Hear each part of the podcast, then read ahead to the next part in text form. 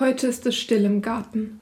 Der Winter ist da, der Winter ist gekommen, über Nacht ist er gekommen wie ein Dieb, ungehört, ungesehen, lautlos, aber mit großer weißer Spur.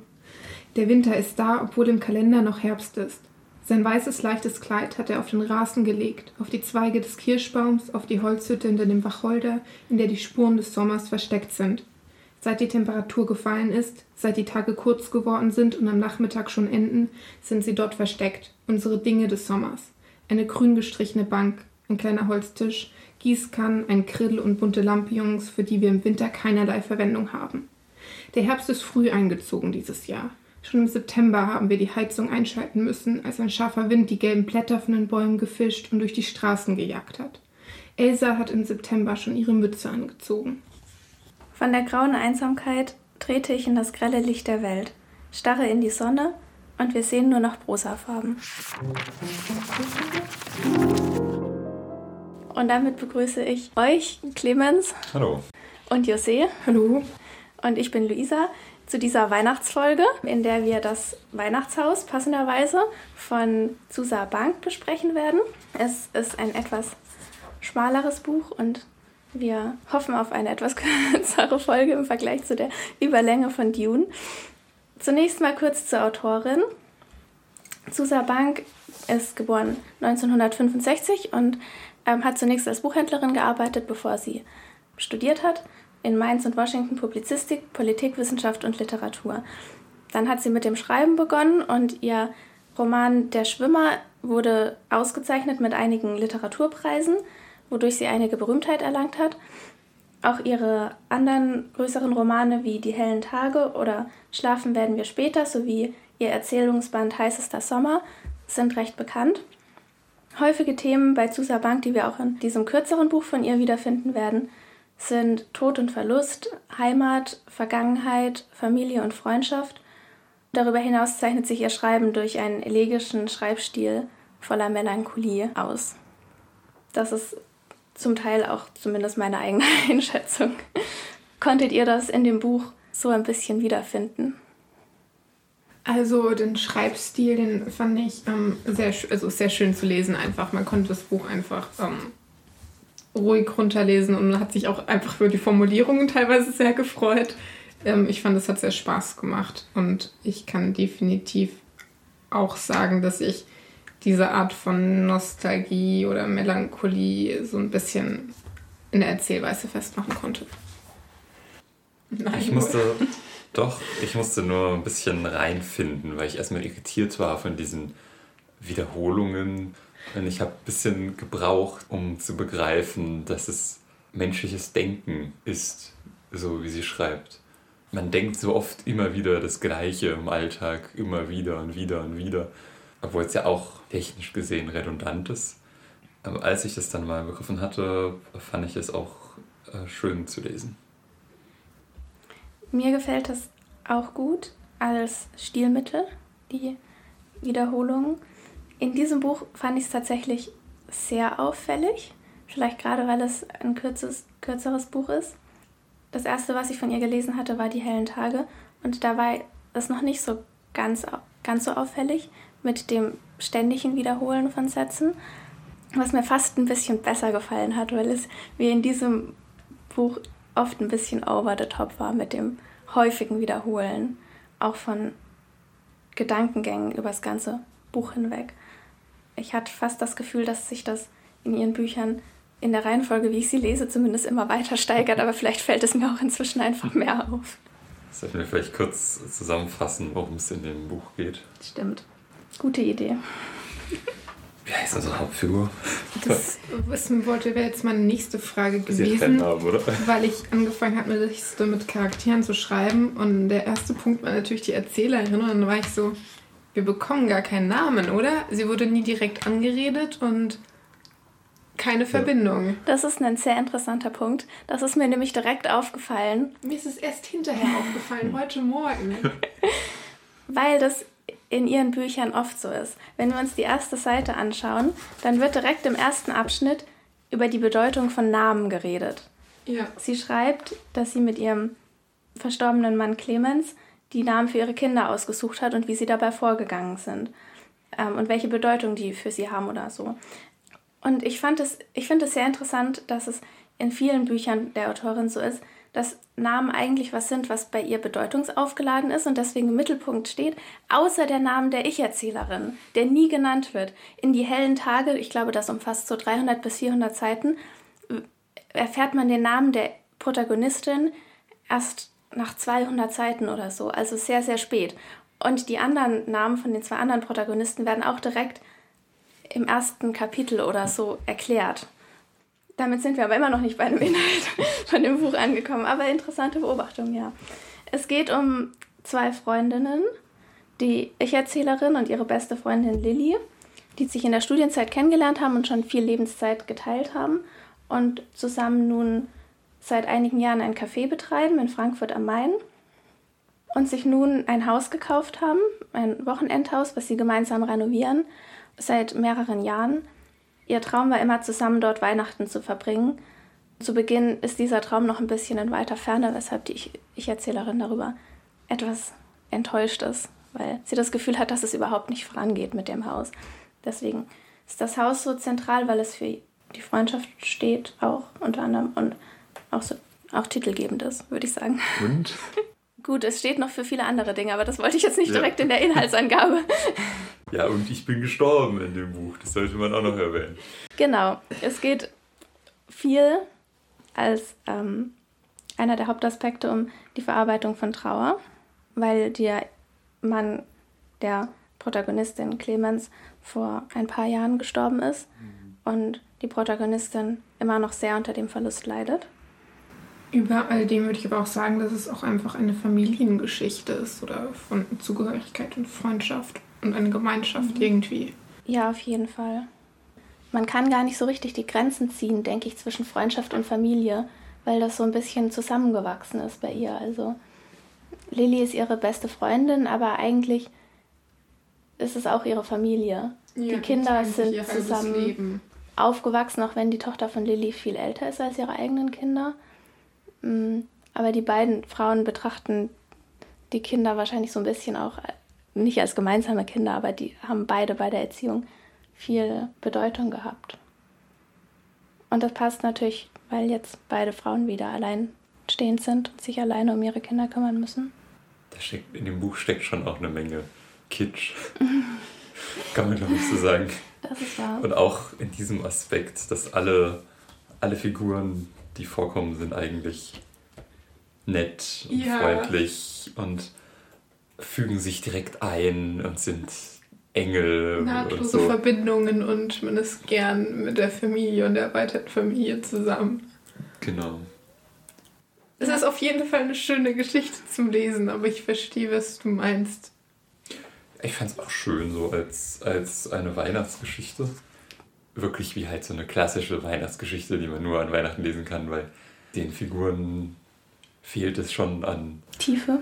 Es wird ein bisschen ja. wettgemacht dann durch diese dramatischen ähm, quasi Ereignisse in den jeweiligen ihren Leben und damit wird quasi dem Charakter mit so diesen zwei Sätzen an Tragik Tiefe verliehen Stimmt. gefühlt und darüber spannt sich so ein bisschen die emotionale Entwicklung drauf auf, habe ich das Gefühl. Ja, das ist spannend, oder? Die Figuren sind so super. Aber sie sind sehr angepasst, muss man sagen, dafür, dass die so viel mit sich rumschleppen. Ja, genau. Mhm. Das ist interessant, oder? Die haben alle haben ihre super krasse vergangenen Ereignisse. Der Tod von Clemens, der Tod von ähm, der Mutter, der Mutter die vorher verrückt war. Uh, ja. Dann, dass Claire eigentlich keinen Vater hat genau. und Lilly den eigentlich auch gar nicht mehr ja. kennt. Und dann Bill hat ja auch eine sehr krasse irgendwie alle verloren ja. in einem in einem Hurricane. Und das heißt, alle haben so diesen unglaubliche, ich will jetzt nicht Trauma sagen, aber. Aber so ein Loch in ihrem Leben ja. oder so. Und kommen jetzt aber alle zusammen und sind so super positiv. Sie sind nicht alle ja, super positiv. Sie sind nicht super positiv, aber sie sind alle in der gleichen das melancholischen. Auch nicht super positiv. ähm, ja, das stimmt. Das Buch ist sehr traurig. Fand ihr es so traurig? Dazu ein Punkt, das hatte ich dir vorhin schon gesagt. Um, ich habe das Buch gestern Abend gelesen. Ich habe mir erst vorhin in der Bach Notizen gemacht und ich habe eine Liste geschrieben mit Sachen, die mir aufgefallen sind und eine Rolle spielen. Und erst der 20. Punkt auf der Liste war Trauer. Mhm. Und das ist mir davor gar nicht in den Sinn gekommen, was sehr komisch ist, weil es durchspannt ja das ganze Buch und die Erzählung und es geht ja so viel um die Verarbeitung von dem Tod. Ähm, aber es wird hier nie als solches erwähnt. Es geht natürlich darum, dass ihr Mann gestorben ist und so weiter. Aber für mich war das vielmehr so ein bisschen eine Geschichte von, nicht unbedingt Durchhaltevermögen, aber von das Leben geht weiter und alles zieht sich weiter irgendwie und man steckt immer noch drin und ich weiß nicht. Das ist eigentlich ein bisschen schade, weil eigentlich dieser Stil ja wunderbar geeignet ist, doch um Trauer zu beschreiben. Und ich finde, es gibt so zwei Absätze, längere Absätze, in denen sie dann über Clemens spricht und so, in denen das auch durchaus rauskommt. Und die hätten einfach von mir aus noch zehn Seiten länger sein können, ähm, um richtig diese mühlende, malende, sich immer wiederholende Gedanken ähm, der Trauer zu formulieren. Dann wäre es natürlich keine Weihnachtsgeschichte mehr in dem Sinne gewesen, aber ähm, ich fand, ja, ich fand es auch nicht unglaublich traurig tatsächlich. Aber zeitlich finde ich es teilweise ein bisschen schwer einzuordnen, in wie viele Jahre zwischen einzelnen Abschnitten mhm. oder Ereignissen liegt. Das kommt auch teilweise erst später zum Vorschein, wenn man das Alter der Kinder erfährt. Es ja. lässt sich am Anfang wenig ähm, wirklich definitiv festmachen. Aber ich habe das Gefühl, dass es ja auch schon eine Weile zurückliegt und da sehr viel Distanz dazwischen liegt. Also diese mhm. ersten Momente der Trauer wurden ja kurz angesprochen, aber ähm, quasi nicht weiter auseinandergesetzt, weil es schon eigentlich ein abgeschlossenes Ereignis war. Oder Insofern wie Tod abgeschlossen für die Außenstehenden sein kann. Oder zumindest kann sie ein bisschen inner im Verlauf der Geschichte damit abschließen, durch das Ende, durch das gemeinsame Fest dann in dem Haus. Ja. Denke ich. Und dadurch ist sie wahrscheinlich in ihrer Trauer schon an einem, oder in ihrer Trauerarbeit schon an einem sehr späten Punkt. Weshalb dieses Unmittelbare wegfällt. Also weil es ja. schon sehr reflektiert ist. Ja, das kann sein. Die Ich-Erzählerin ist schon, ist schon interessant, weil sie die ganze Zeit so, so nur in, in, innerhalb eines super kleinen Kreises eigentlich lebt und denkt. Es gibt eigentlich gar keine Welt, sondern es gibt eigentlich nur das Café, das Haus mhm. und so kleinere, die Figuren um sie drumherum. Es gibt auch eine Stelle, an der erwähnt worden ist, dass sie früher aus ihrem Berlin-Urlaub zurück ist, weil ja. sie es nicht, dass sie es einfach nicht weg sein konnte, ja. dass der Kreis ihrer Welt nur noch ähm, die Stadt und das Land dort ist. Ist das einfach ihre Figur oder hat sie die Trauer vielleicht doch noch nicht überwunden? Weiß ich nicht, ob ich mich da festlegen kann. Mhm. Aber ich denke, die, sie, sie braucht diese Heimat ihres gewohnten Umfelds, sowohl was die Menschen als auch an sich die Umgebung betrifft, mhm. um Sicherheit zu haben. Und ich weiß nicht, ob dieses Sicherheitsbedürfnis vor ihrem Verlust schon so da war. Vielleicht nicht so ausgeprägt. Aber sicher war das irgendwo schon in ihr angelegt. Ich glaube, über all dem steht einfach das Bedürfnis nach Halt, was quasi die gewohnte mhm. Umgebung, die gewohnten Menschen ihr bieten können. Ja. Da schließt sich vielleicht dein Punkt mit, oder unser Punkt mit Tradition an, den wir vorhin mal kurz aufgegriffen hatten. Was? Ich hatte nichts dazu zu sagen. Ich wollte nur eine Überleitung machen. Eine Überleitung ist nichts. Hier. Baustelle. Genau. Ähm, das ist schon das zweite große Thema. Viele Sachen, die in dieselbe Richtung zeigen. Weihnachten, dass man nur in Deutschland so richtig erleben kann.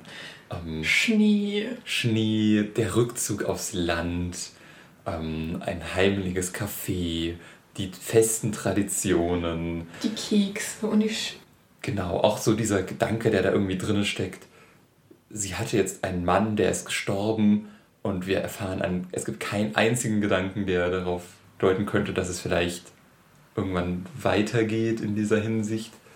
Ähm, mhm dann spricht sie auch irgendwann so von der alten Heimat von Bill, der nach 170 Jahren Auswanderfamilie wieder zurück nach Deutschland kommt. Ähm, ist schon ein bisschen. Also wirkt es aus der Zeit gefallen oder spricht sie damit einfach was an, was wir alle doch fühlen und denken, aber selten aus doch so aussprechen? Heimatgefühl oder worauf ja, du hinaus? Dieses verwurzelte Heimatgefühl, diese. Also diese Bill-Episode fand ich so ein bisschen nicht klischeehaft, aber schon irgendwie so diese Person mit dieser traumatischen Hintergrundgeschichte, die dann doch wieder dort einen sicheren Hafen findet und irgendwie etwas verloren ist, aber jetzt quasi ähm, auch in diesem Haus Sicherheit oder sowas bekommt. Mhm. Ja. Also ja, diese, lass uns doch mal kurz. Bill sagt, das liegt an seinem deutschen Erbe, dass er Weihnachten nicht ohne Berge, nicht ohne Wald sein, dass er Weihnachten Sonne und Meer nicht ertragen könne, weil es nicht passt und nicht zusammengehört. Das sei nur seinen deutschen Wurzeln zu verdanken, die sich nah an der Schweizer Grenze in die Erde krallten, an der Erde festhielten. Deutschland hat das richtige Weihnachten, sagt er, trinkt von seinem Kaffee, schaut durchs Fenster auf die Straßenbahngleise und auf Menschen mit hochgestellten Mantelkragen, als fände er dort den Beweis und das passende Bild dafür. Hier gibt es richtiges Weihnachten, sagt er. Weihnachten nach meiner Vorstellung. Weihnachten mit Wald und Bergen, im besten Fall mit Schnee. Ich finde es in diesem Heimat- und Verwurzeltsein etwas überzogen. Also zumindest ist es in meiner Wahrnehmung so der Fall. Und ich will damit auch gar nicht um, ähm, die Schönheit dieser Passage verkleinern oder sowas, aber ich habe einen Punkt verloren. Mir ist erstmal so ein bisschen aufgestoßen, weil wir heutzutage doch, sobald jemand von, von so Wurzeln und Heimat und, und solchen Dingen spricht, aber irgendwo, irgendwo in uns ist das ja schon so. Und ich, vielleicht ist das hier so ein bisschen der Versuch, quasi einem so eine sowas zu ermöglichen, ohne irgendwelches andere ausgrenzende Gedankengut mitzunehmen. Weil das ist ja das Problem, dass meistens mit diesen Heimat und Wurzeln und so meistens auch direkt eine Ausgrenzung von dem Nicht stattfindet, von dem, ja, von dem, ähm, dass irgendetwas anderes anderem. das kaputt macht, dass es nicht mehr so ist, wie es mal war, wie auch immer. Deshalb ist man, deshalb reagiert man da ja so ein bisschen säuerlich, oder ich zumindest, wenn ich so ähm, sowas verkitschtes, leicht verkitschtes lese. Sie greift es nicht kritisch auf, ähm, sie macht auch nichts Schlimmes damit, sondern sie gibt uns vielleicht, also sie schreibt das jetzt einfach mal so auf, wie es immer noch in uns drin steckt, auch in mir. Ja, wie diese ganze Passage mit, wie Bill es beschreibt. Ich meine, wie kommt er zu diesem Bild davon? Weil, also ich glaube ich finde, äh, spüren die Menschen das wirklich so nach, weiß nicht wie viele Generationen, dieses Heimatgefühl von einer anderen Welt oder das ist einfach die Vorstellung, die sie transportieren von sie wissen. Ja. Einmal die Urahn, da gab es einen Einschnitt in der Biografie dieser Familie, ähm, sind ausgewandert und da gab es mal noch einen anderen Ort und es ist eher so diese innige Sehnsucht nach ähm, diesem nie erfahrenen oder Fremden inzwischen, wo doch eigentlich mal ähm, der Ursprung lag. Ich glaube, das ist eher so das Bild, das sie selbst suchen und versuchen zu finden und nicht irgendwas wirklich vererbtes, wenn ich das so formulieren darf. Die Autorin ist ja ähm, Kind ungarischer Eltern die nach Deutschland geflohen sind. Und dementsprechend ist ein großes Thema in ihrer Literatur die Suche nach Heimat, wie Jussi jetzt gerade gesagt hat. Und in diesem Buch ist jetzt das Einzige, was ich von ihr gelesen habe, wo es nicht um die Suche nach Heimat zwischen zwei Punkten, zwischen dem aktuellen Stand, also zwischen dem aktuellen Wohnort praktisch in Deutschland und dem, der Herkunft aus einem anderen Land. Alle ihre Protagonisten haben ungarische Eltern, zumindest in den Büchern, die ich bisher gelesen habe. Sondern in dem Buch ist es das einzige, wo, wo Heimat direkt nur praktisch in Deutschland verortet wurde und nicht so sehr diese Suche nach Heimat im Fokus stand, sondern ein Bild von Heimat, wie man es sich für sich selber gefunden hat. Ja, vielleicht müssen wir das als Genre-Roman begreifen. Weil ich glaube, wenn ich mit meinen normalen Kategorien jetzt da rangehe, dann ist es kein besonders gutes Buch. Sehr unkritisch. Die Passagen sind, sind also es ist jetzt nicht so ein, so ein Brad Easton Ellis, der dann so mal, eine, weißt du, wo dann mal so ein Absatz kommt, der einen so völlig dann umhaut. Ähm, es sind jetzt auch keine brillanten Beobachtungen dabei. Easton Alice als sein Standard für normale Kategorien Nein, siehst. Das ist aber, also nur mal als Einwurf, auch eine interessante Klassifikation. Also ich habe diese, diesen Vergleich nur gewählt, weil sein Buch, das wir im Podcast gesehen haben, ähnlich dünn war und auch in solche ähm, Abschnitte Sätze unterteilt war. Ja. Genau, das ist der einzige Vergleich, den ich jetzt ziehen möchte. Ansonsten okay. hat es natürlich nichts miteinander zu tun. Das ist aber gut, ja. ähm, so, aber vielleicht müssen wir das tatsächlich als ein Genre lesen. Welches Genre? Weihnachten? Weihnachtsgeschichten. Einfach nur Kommerz. ja, ja, ja, bei dem würde ich schon zustimmen. Also es ist sehr oberflächlich im Vergleich zu anderen Werken von ihr. Sie geht nicht sehr in die Tiefe. Ich finde, die Figuren haben schon Tiefe. Mhm. Ähm, sie kann ganz gut Figuren durch kurze Abschnitte beschreiben, sodass man ein gutes Bild von der Figur ja. hat. Also so, zumindest ging es mir so. Vor allem die Fi Figuren, die die jeweilige Ich-Erzählerin beobachtet, kann mhm. sie gut beschreiben. Ähm, aber gerade die Themen und das Ende war schon ein bisschen eikitschig. Also es sollte einem mit mhm. diesem weihnachtlichen Wohlfühlgefühl zurücklassen, obwohl es ja in weiten Strecken für mich kein Wohlfühlgefühl versprüht hat. Ja, das ist spannend, oder? Trauer in einer im Weihnachtsgenre. Ich habe nicht viele Weihnachtsgeschichten gelesen, gehört. Ich war letztens auf einer Weihnachtsfeier, wo zwei unglaublich schlechte Weihnachtsgeschichten vorgelesen wurden und dachte mir, vielleicht ist dieses Genre einfach so ein bisschen einfach. Ich meine, möchtest du Komplexität an Weihnachten? Möcht, also geht es nicht wirklich um die Produktion von einem schönen, wohligen Gefühl und vielleicht so ein bisschen Spannung, also braucht man einen Ausgangspunkt, der woanders liegt. Also so sehe ich das. Ich finde dieses, die Hoffnung und das wohlige Gefühl jetzt nicht unbedingt, also als rein oberflächlich. Das ist ja schon ein Gefühl, was durch Literatur transportiert werden kann und sollte, was durchaus auch Tiefe hat. Und in diesem Buch ist es halt nicht besonders tiefergehend umgesetzt, was vielleicht auch ein bisschen der Kürze des Buchs geschuldet ist, denke ich. Aber an sich ist die Message ja jetzt nicht rein oberflächlich. Nein, um, ein anderer Punkt, den ich gerne dazu ausführen möchte oder zumindest anführen, ist, dass diese Oberflächlichkeit, wie wir sie jetzt vielleicht so ein bisschen ansehen, der Geschichte, ähm, auch einfach der Erzählperspektive total geschuldet ist oder einfach vielleicht ein gutes Abbild für die mhm. Erzählerin ist, die ja alles so ein bisschen distanziert äh, betrachtet oder vielleicht passiv die Welt auch einfach an sich vorbeiziehen lässt und sehr gefangen ist in ihrem Alltag und doch so sehr in ihrem Kopf einfach nur lebt, mhm. dass da einfach mh, so diese eigene Abgeschiedenheit einfach so gut charakterisiert wird dadurch. Ja, das ist ein sehr guter Punkt. Man kennt ja, oder zumindest ich habe manchmal solche Phasen, wenn man nur so um sich selbst kreist und die Gedanken so im Kopf hat, aber man, es wäre schrecklich, wenn das das Einzige wäre, sage ich jetzt mal. Man braucht dazwischen noch die anderen Phasen. Ähm, die Phasen, in denen man abgelenkt, nicht abgelenkt, in denen man einfach, in dem sich nicht nur so im Kopf um sich selbst bewegt das Interessante ist ja auch, dass sie sich eigentlich überwiegend ja nur mit ihren Kindern und ihrer Familie und dem Café und Lilly beschäftigt. Und dann sagt der Lilly mal zu, sie, zu ihr, dass sie ja quasi mal ein paar Tage im Jahr zumindest für sich ähm, nehmen soll. Und das kriegt sie überhaupt nicht hin. Und das ist eigentlich ein interessanter. Nicht, sich selbst was Gutes ist zu tun. oder sich irgendwas zu kaufen, abgesehen von einer Zahnbürste.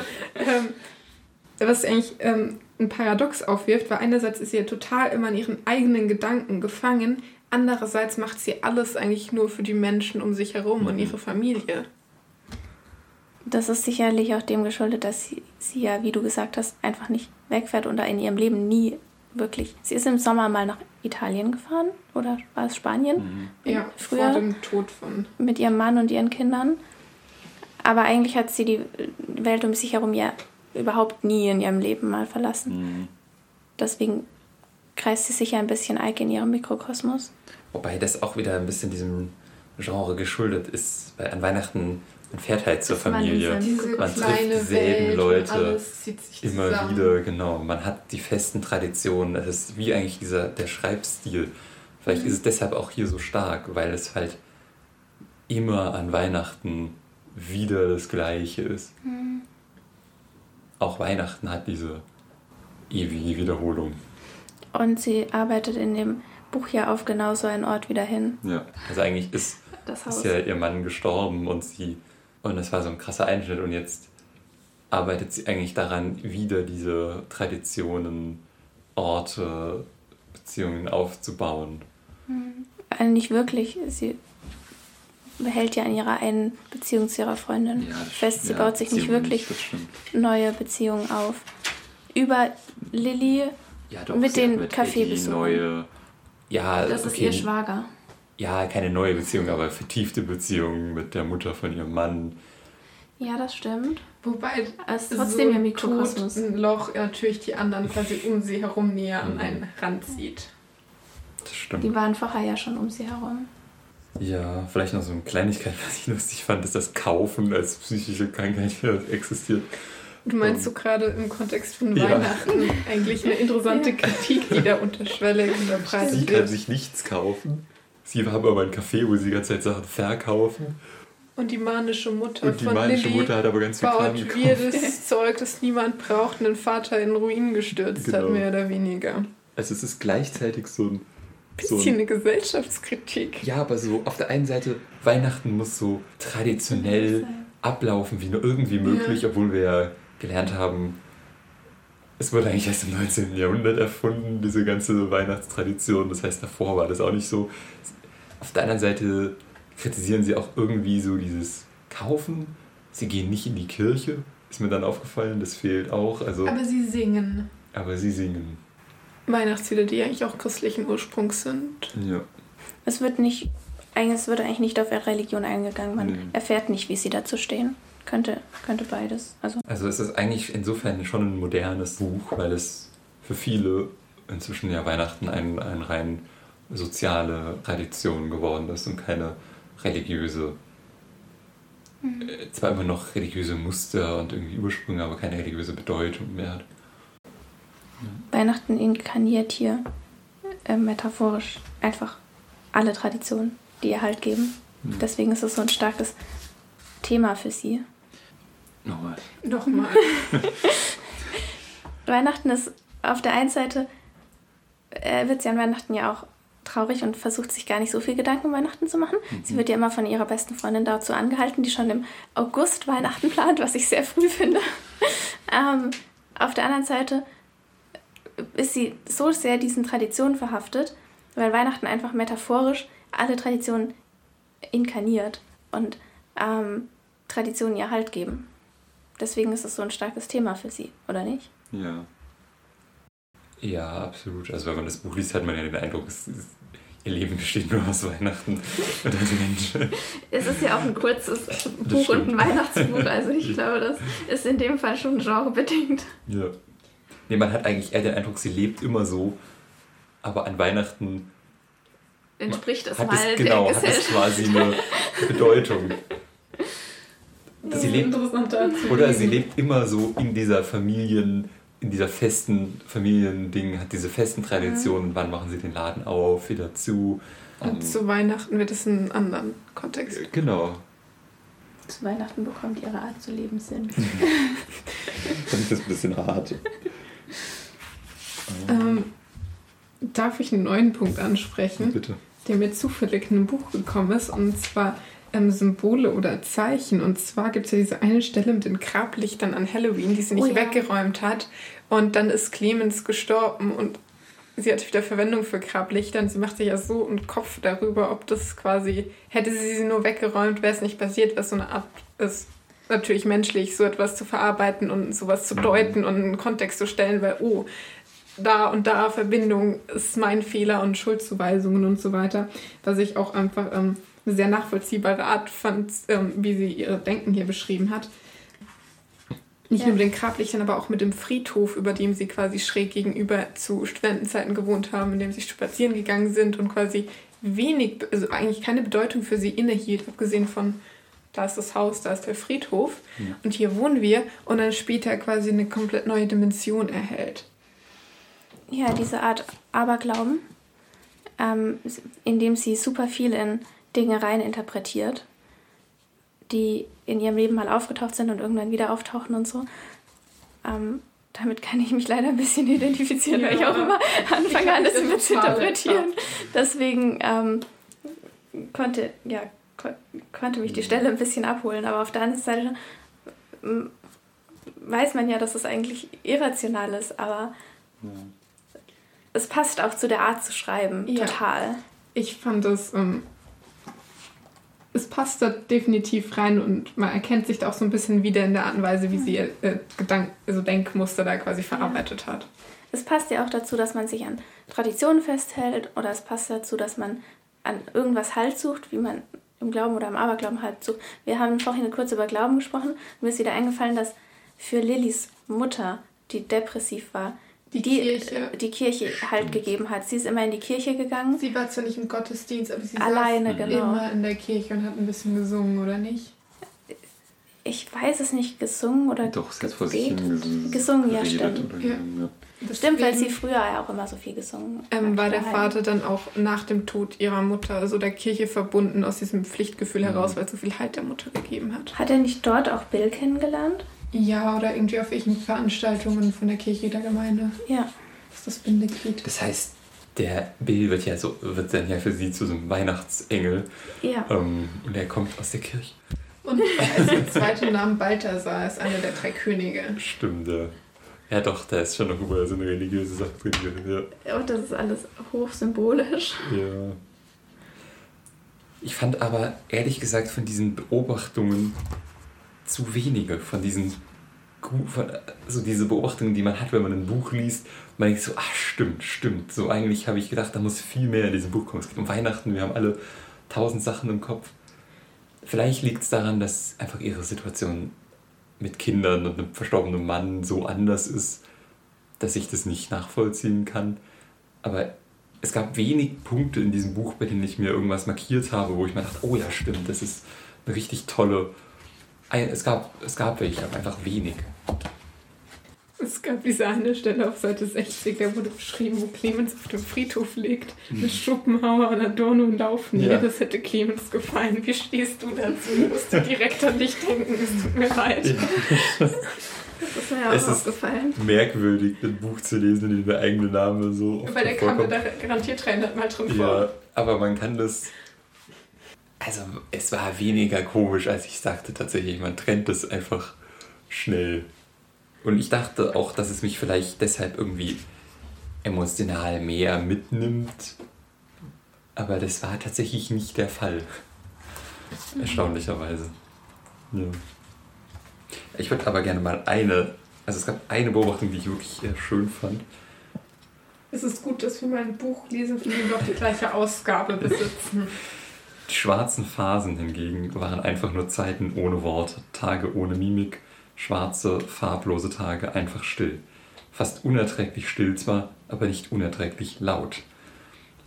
Das fand ich eine schöne Beobachtung.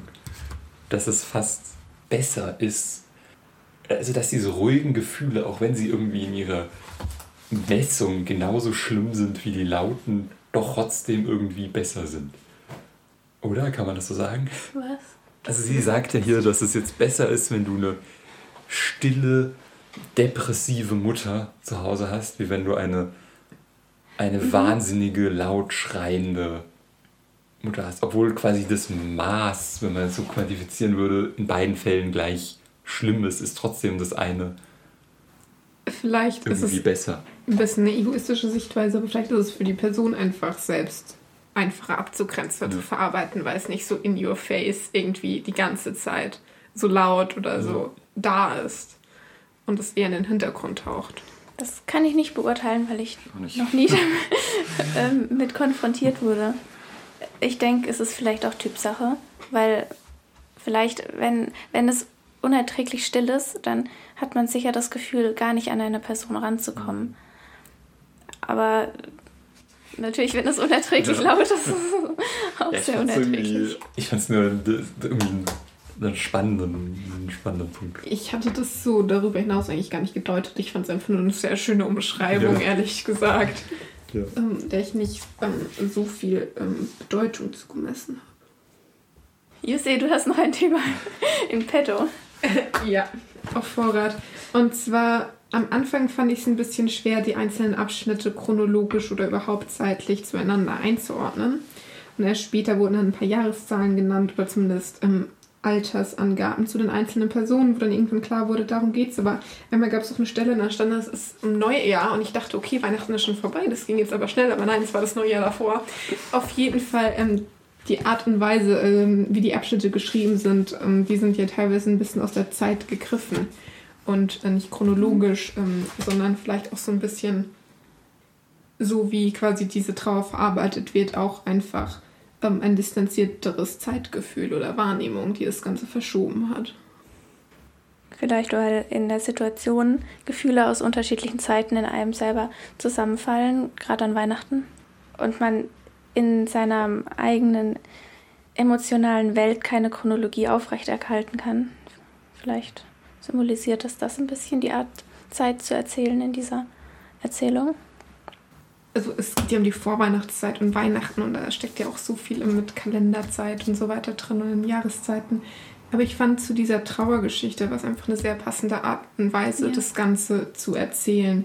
So ein bisschen dissoziiert oder ähm, ohne wirklich ein Gefühl dafür zu haben. Ja, weil man mit den Dingen, die man verarbeitet, immer wieder in unterschiedlichen Momenten konfrontiert wird. Und zwar nicht in der Reihenfolge, wie man sie erlebt hat oder so, sondern dass es immer wieder einfach hochkocht, ausgelöst durch Ereignisse. Als Teil der Weihnachtszeit auch so als Zeit der Introspektion, finde ich, ähm, es ist auch einfach ein Punkt, wo dann innegehalten wird und mhm. reflektiert. Weil man nicht chronologisch reflektiert meistens über sein eigenes Leben. Das Zitat, was vor der Geschichte vorne dran steht. Das fand ich sehr schwer einzuordnen. Genau. Ich auch. Deswegen würde ich euch das gerne als Frage weitergeben. Ich habe. Dann liest doch nochmal vor. Genau, das Zitat ähm, ist von Conny Palmen. Du sagst es, kannte ich nicht. ist es ein Lied oder ein Buch oder? Ich weiß es nicht. Mir war das nämlich nicht bekannt. Mir auch nicht. Das Zitat lautet jedenfalls: Im täglichen Leben versuchen wir, uns dadurch besser verständlich zu machen, dass wir die Sprache anderer übernehmen und hoffen, so eher begriffen zu werden. Doch in der Nacht spricht ein ungebundenes Selbst in einer höchst eigenen Sprache zu uns. Und da habe ich mich gefragt, wie in diesem Zitat, also ob das einen Grundton setzt, wie Nacht und wie Sprache und Stimme in dem Buch behandelt wird oder also, setzen soll als ich es mir am Anfang durchgelesen habe und angefangen habe zu lesen, konnte ich damit gar nichts anfangen. Erst später kam mir öfters ähm, ins Auge quasi, dass sie auch oft irgendwie mit Sprache arbeitet oder über Sprache redet oder irgendwelche sprachlichen Sachen aufzeigt ähm, und dann doch direkt quasi nicht nur auf der Mieterebene Sprache verwendet, sondern ähm, direkt. Und dann mit dieser Nacht, es gibt ja Stellen, wo sie die Ich-Erzählerin beschreibt, ähm, wie sie wach liegt oder so weiter. Ähm, oder nicht. Mhm. Also, dass es quasi sie dann Zeit zu, zum Reflektieren und für Introspektion hat. Aber ja. ich, ich bin mir nicht ganz so sicher. Weil dieses mit Sprache anderer übernehmen, das habe ich jetzt in dem Buch eigentlich nicht gefunden, weil wir auch nur die eine Perspektive bekommen und nicht sehr viele direkte Dialoge. Ja, in diesem Buch haben wir schon dieses, diese höchst eigene Sprache, dieses fast schon so Stream of Consciousness-mäßige beschreiben. Aber ist mit Nacht nur die Nacht gemeint oder ist mit Nacht eine dunkle Lebensphase gemeint, mhm. in der man sich selbst anders bewusst wird? Das finde ich ein besserer Punkt als den, den ich versucht habe zu machen. Ich weiß ähm, es nicht, ich habe es nicht ähm, durchdacht. Ähm, nein, weil dann passt es auch mit dem Trauermotiv, mhm. finde ich viel besser, wenn man das so einordnet. Oder? Ja. Ich assoziiere Sprache vielleicht in dem Kontext auch ein bisschen mit Heimat. Aber vielleicht ist das auch äh, kein meine, guter das, Vergleich. Das, das, ist dann eigentlich nur im Kontext von Bill denkbar, der Englisch spricht und aus Amerika kommt ja. und dann teilweise aber Deutsch von vor 100 Jahren kann. Ähm, und quasi es diese lustige Stelle gibt. Vielleicht hätten wir auch nicht zu viel reinbringen. ja, nicht zu viel reininterpretieren. Aber es gibt diese lustige Stelle, wo, wo die Ich-Erzählerin bemerkt, ähm, wie merkwürdig es doch eigentlich ist, dass Bill aus Amerika kommen musste, um ihr Weihnachtslieder aus Deutschland aus dem 19. Jahrhundert zu singen. Mhm. Gut. Wenn keiner mehr noch irgendwelche Themen hat, die er unbedingt besprechen möchte, können wir gerne zu einer Schlussrunde und einem kurzen zusammenfassenden Eindruck übergehen. Ich habe es gut, gut lesen können, ich bin gut durchgekommen. Es klingt immer so eigentlich abwertend, wenn man zu einem Buch sagt, ich bin gut durchgekommen. So. Machbar. Du hast es geschafft. Oh nein, ich, ich, ich fand es ich fand's beim Lesen gut, aber gerade zum Ende habe ich gemerkt, dass mir da, dass es mir doch vielleicht, weil es so ein Weihnachtsgenrebuch ist, nicht viel gibt. Diese Figuren, sobald Figuren andere Figuren als Engel bezeichnen oder so, bin ich einfach raus. Das ist mir einfach dann nur zu viel Kitsch. Ähm, und sobald einfach was perfekt ist, gleichzeitig geht es die ganze Zeit um Trauer, gleichzeitig hat die Trauer aber auch nicht wirklich einen Platz in dem Buch. Ja, kein, kein schlechtes Buch, aber es hat mich auch nicht umgehauen. Für mich war es einfach irgendwie eine schöne kleine Geschichte zum Lesen und Weglegen. Es klingt jetzt ein bisschen fies, aber ich lese teilweise einfach zu viele Bücher, mit denen ich zu viel denken muss oder den Anspruch habe, ganz viel da rausholen zu müssen und irgendwas, das mich irgendwie weiterhin beschäftigt. Und das Buch kann auch einen weiterhin beschäftigen, aber darüber hinaus finde ich es einfach eine schöne Geschichte zum Lesen. Und ich finde, das jetzt vor allem der Vorweihnachtszeit äh, mit Blick auf morgen ähm, doch ganz passend. Dem kann ich mich anschließen, würde ich sagen. Ich habe das Buch ja vorgeschlagen, weil ich den Schreibstil der Autorin sehr mag. Und wie bereits erwähnt, kommt er in dem Buch ja auch gut rüber. War mir in dem Buch fast ein bisschen zu viel. Trotzdem habe ich es gerne gelesen. Ich mochte die Formulierungen und kann mich aber dem anschließen, dass es mir in dem Buch ein bisschen an Tiefe, ein bisschen an Ausarbeitung der Themen gefehlt hat. Dass es ein bisschen flach geendet hat. Und ich denke, das ist ein bisschen der Kürze des Buches geschuldet. Ich kann auf jeden Fall empfehlen Die hellen Tage. Das ist mein Lieblingsbuch der Autorin und da werden sehr viele Themen sehr tiefer behandelt. Mhm. Aus dem kann man wirklich viel mitnehmen bei dem Weihnachtshaus jetzt geht es mir auch so, dass ich eine gute Leseerfahrung fand vor Weihnachten. Ähm, auch wenn ich beim Lesen traurig gestimmt war, zum großen Teil. Aber dass ich jetzt auch in der Vorbereitung auf die Aufnahme nicht das Gefühl hatte, besonders viel dauerhaft daraus mitzunehmen. Hm. Was werdet ihr denn jetzt an Weihnachten lesen? Was sind eure Bücher an Weihnachten? Ich habe jetzt heute Morgen mit Das Schloss von Franz Kafka weitergemacht, wo ich, wo ich vor ein paar Monaten kurz nach der Buchmesse die ersten fünf Seiten in der Bahn gelesen hatte. Ist das eine angemessene Weihnachtslektüre? Um, ähm, ich weiß es nicht, aber es schneit sehr viel. sehr gut. Sehr gut. Ich hoffe, das Wetter ähm, spielt dann auch ein ja. bisschen mit und der Regen und Sturm geht in Schnee über. Ich werde weiter Handmaidens, The Handmaid's Tale lesen. Um, ist das eine angemessene Weihnachten? Also das passt zu Weihnachten gar nicht. nicht. es ist sehr weit davon entfernt, aber es ja. ist ein gutes Buch, lohnenswert. Ja. Ich lese tatsächlich gerade ein anderes Buch von Susa Bank. Hm. Und zwar Schlafen werden wir später, was im Gegensatz zu Das Weihnachtshaus sehr lange, hm. 670 Seiten, also auch nicht krass lang, aber länger und bin gespannt, wie es damit weitergeht. Ich bin gerade auf der Hälfte und was ich danach lese, weiß ich noch nicht genau. Muss ich mal gucken, was, was Weihnachten so bringt. Aber wir wissen schon, was wir in der nächsten Folge lesen. Bespre also besprechen und was wir für die nächste Folge lesen ich schon wieder vergessen. Der belgische Konsul von Amelie Nothomb. Nothomb, ja. Nothomb. Ach, ich habe mich genau. schon gefragt, warum dieses Buch bei mir zu Hause liegt. Kam jemand Fremdes in eine Wohnung und hat es ins Regal geschoben.